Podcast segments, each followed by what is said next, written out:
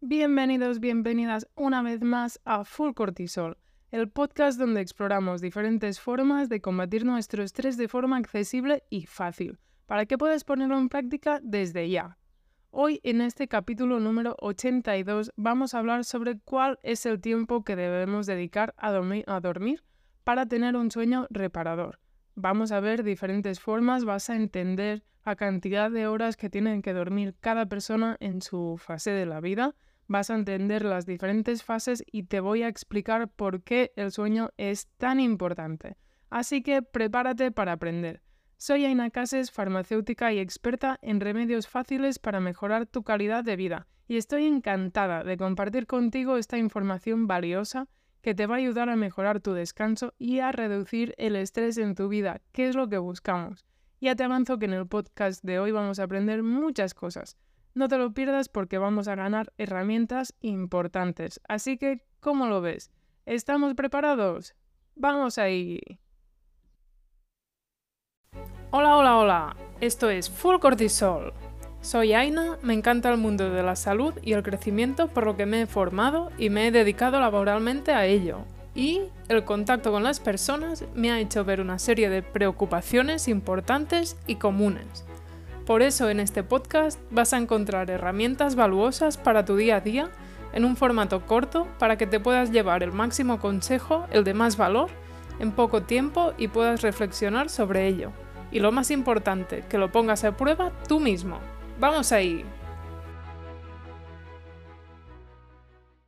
Bien amigos y amigas estresadas, hoy como os digo vamos a hablar sobre el sueño, concretamente de las horas que serían necesarias para dormir, para recuperar, o de la cantidad de sueño que es interesante tener cada persona porque ya sabes que el sueño es muy, muy importante. Dormir es algo importante, es algo crucial. Dormir, descansar, recargar pilas, detoxificar.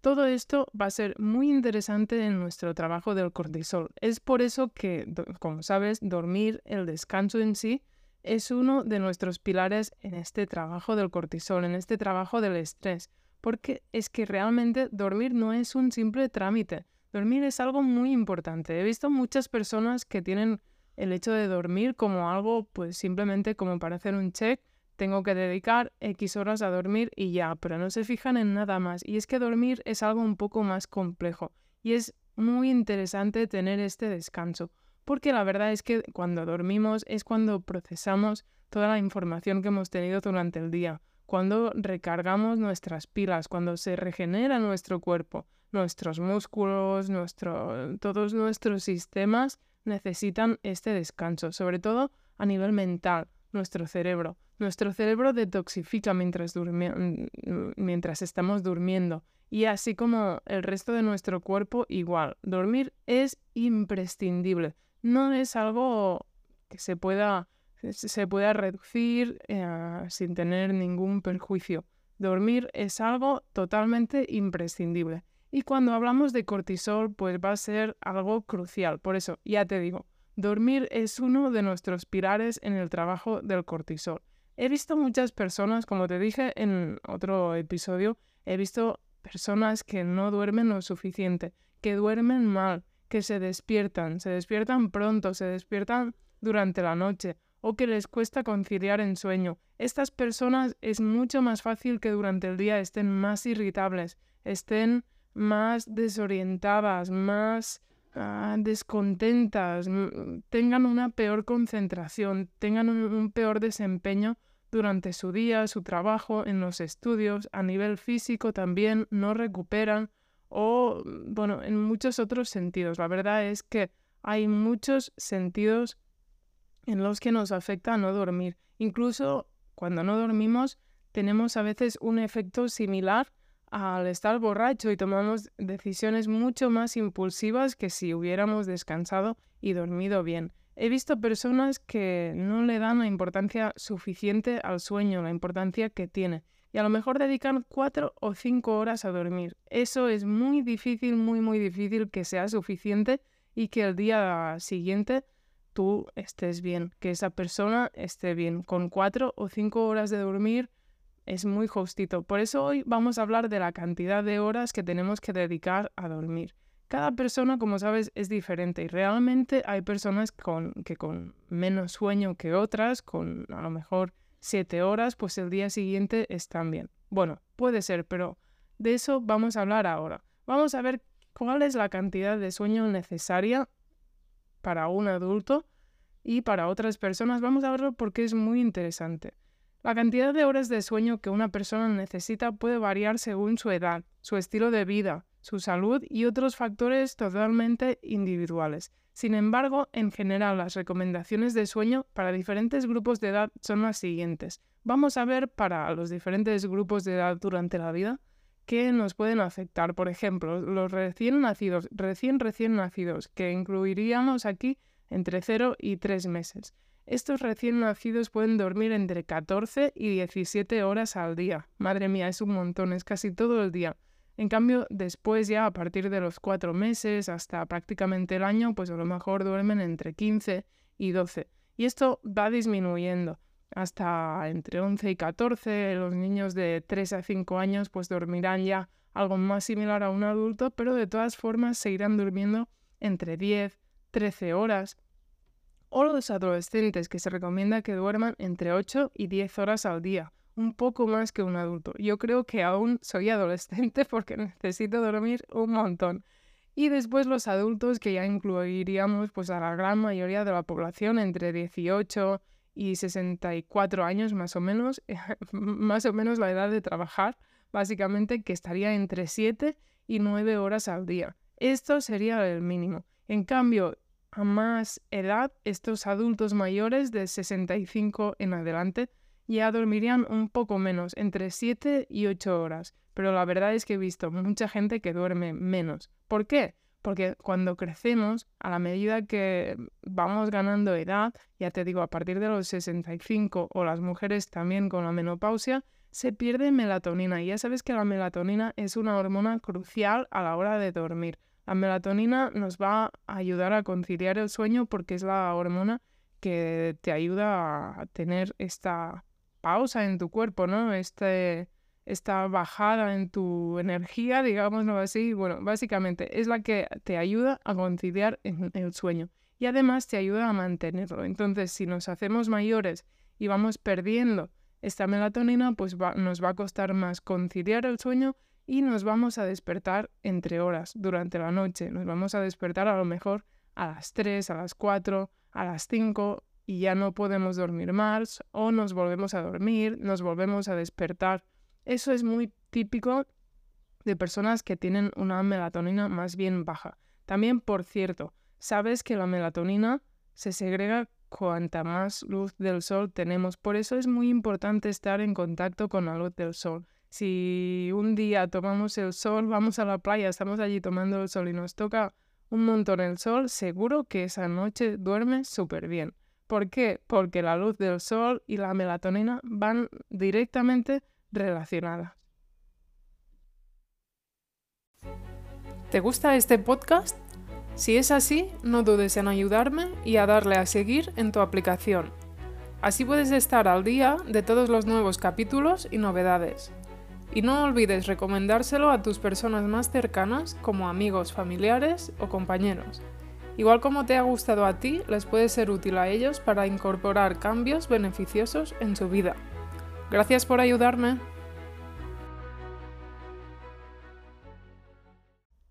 Pues hablamos de horas de sueño, pero no solo las horas de sueño son lo importante, la verdad es que es muy importante también estas etapas del sueño por lo menos tienes que dormir siete horas. Eso grábatelo en tu mente y en tu cabeza. Es muy importante. Pero aparte de esto, es importante las fases del sueño y también tendrán que ver con la cantidad de sueño que tenemos. Como sabes, el sueño se divide en diferentes etapas o fases que se repiten a lo largo de la noche en un ciclo llamado ciclo del sueño. Muy bien y cada fase del sueño tiene características y funciones específicas, y es importante para el descanso y la recuperación física y mental.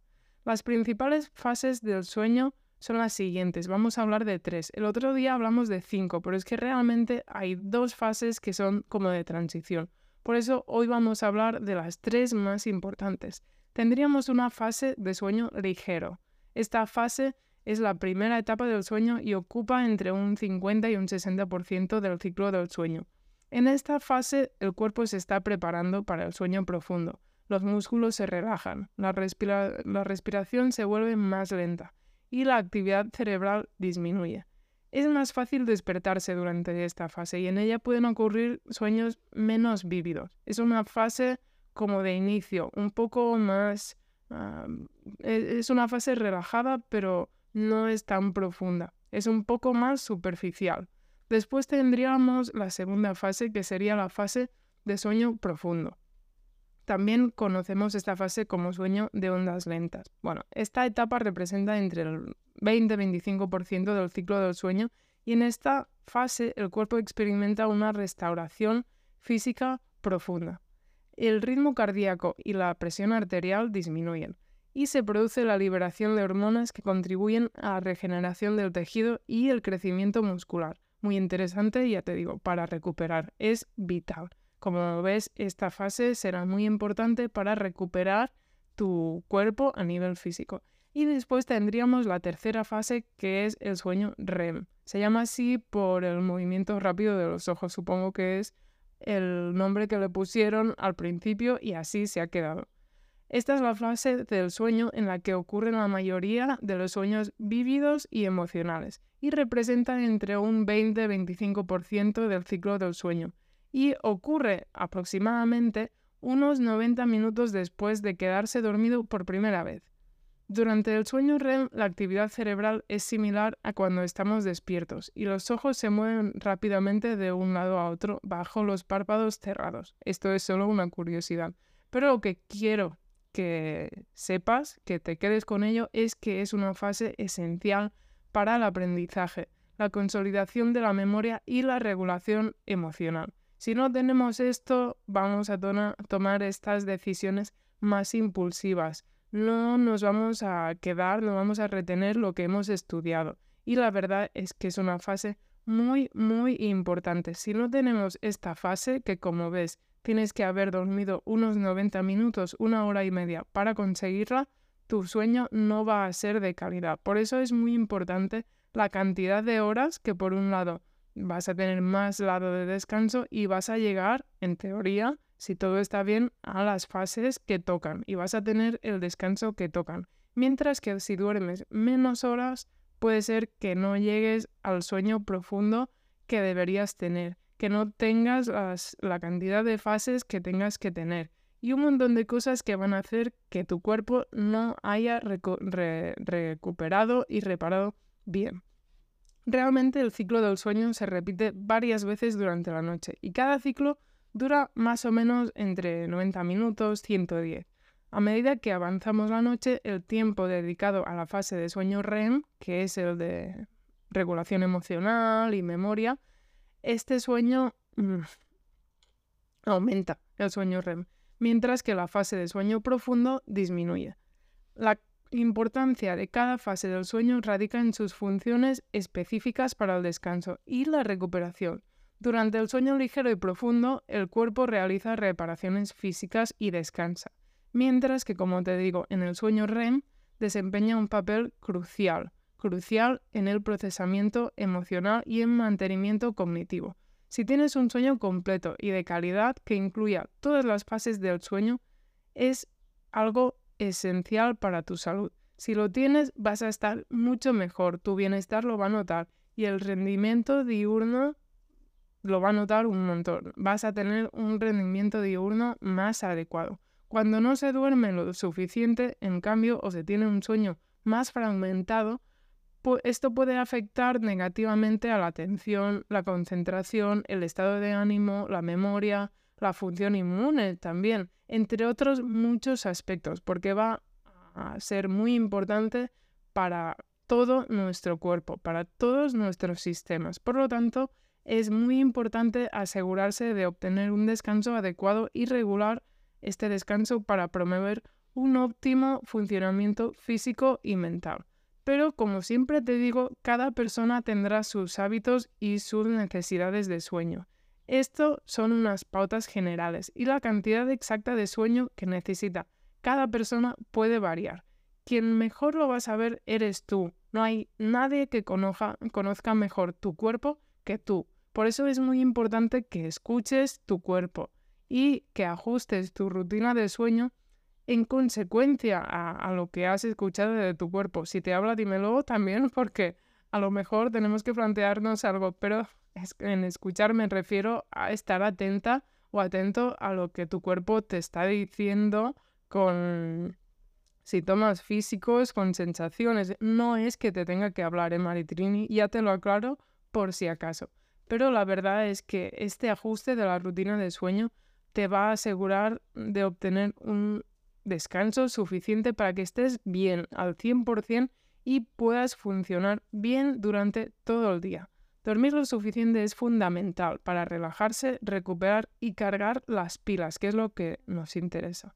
Asegúrate de hacer del sueño una prioridad en tu vida diaria ya sabes, es uno de los cuatro pilares de nuestro trabajo del cortisol y muchas veces no se le da al sueño la importancia que tiene. Lo vemos a veces como este, como un check, como un tiempo que tengo que dedicar, pero a veces piensas, bueno, hoy voy a dormir un poco menos y no pasa nada. Y el día siguiente también voy a dormir un poco menos y no pasa nada. Pues la verdad es que sí que pasa. Si no duermes, no recuperas, no te relajas, no cargas las pilas y tu cuerpo no se carga, con lo que al final va a arrastrar este cansamiento, esta falta de recuperación y esto puede repercutir un montón en tu estrés. Pero, ya te digo, cada persona es única, cada persona tiene que conocerse, escúchate y aplica estos conocimientos, estos consejos a, nivel personal de si tienes que dormir más o menos, pero lo más importante es que te sientas descansado o descansada y que recuperas. Lo que funciona para una persona puede ser diferente para otro. Si ya sabes que si quieres más ayuda me puedes escribir por privado o a través de Instagram mediante mensaje directo en Spotify y así charlamos un rato y te puedo ayudar un poco. Recuerda, como siempre, que lo mejor para tu salud es buscar una persona con formación que tenga una visión funcional y esté actualizada. Muy importante. Hay muchas personas en el campo de la salud que no están actualizadas y te pueden decir cosas contrarias a lo que yo te digo pero lo puedes buscar mm, por internet. Hay estudios, te puedo facilitar la información que quieras. Lo que yo te digo está basado en ciencia y se ha comprobado. Lo de hoy creo que no hace falta que te lo compruebe porque al final todos sabemos lo que es dormir poco y lo que es dormir bien y estoy segura que cuando has dormido bien te has sentido mucho mejor. Pues nada amigos y amigas estresada, espero que una vez más este episodio haya sido de tu ayuda. Muchas gracias por acompañarme en este nuevo episodio de Full Cortisol. Hasta la próxima, Maritrini. Y hasta aquí este episodio. Gracias por formar parte de esta comunidad donde cada día somos más. Espero seguir ayudándote cada semana. Si aún así no tienes suficiente y quieres más información y más herramientas, las encontrarás en la web www.fullcortisol.com y también en nuestra cuenta de Instagram fullcortisol. ¡Hasta pronto!